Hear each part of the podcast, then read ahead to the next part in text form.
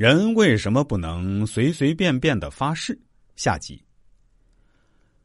中国的古代小说经典中，这样的故事层出不穷。《隋唐演义》中的秦琼和罗成发誓的故事就很耐人寻味。秦琼和罗成是表兄弟，秦琼的剑神出鬼没，罗成的枪天下无敌。两人发誓把自己的绝活交给对方。罗成发誓交不完罗家枪，被乱箭射死；秦琼发誓受不尽秦家剑，吐血而亡。罗成教秦琼的时候留了一手回马枪，秦琼教罗成的时候留了一手杀手剑。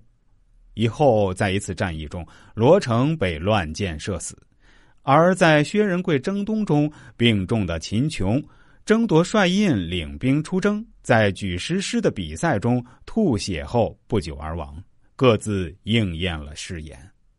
过去的中国人结婚要拜天地、拜父母，夫妻对拜。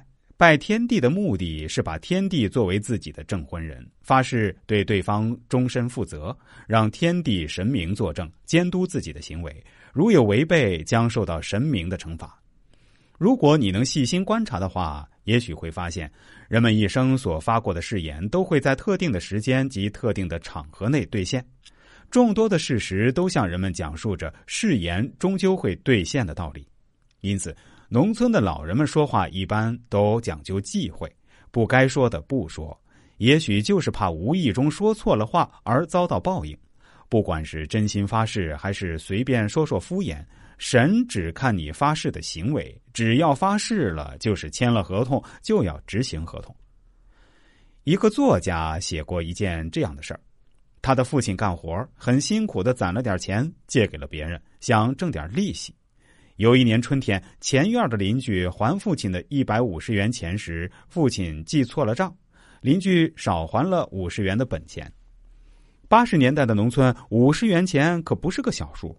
父亲第二天找他家算账，那家人不承认，指天指地的发誓说借的就是那些钱，不会错。如果说谎的话，就让自家包的稻地里赔个老底儿朝天，房子着火，女儿不正经。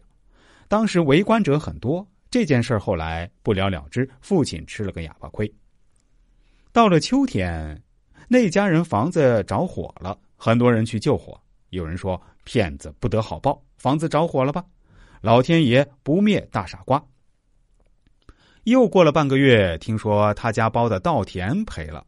那年风调雨顺，别人家的都丰收了，唯独他家赔了。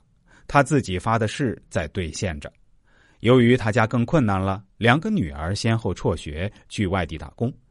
几年后，听村里人说，他家两个女儿都在从事不正当行业。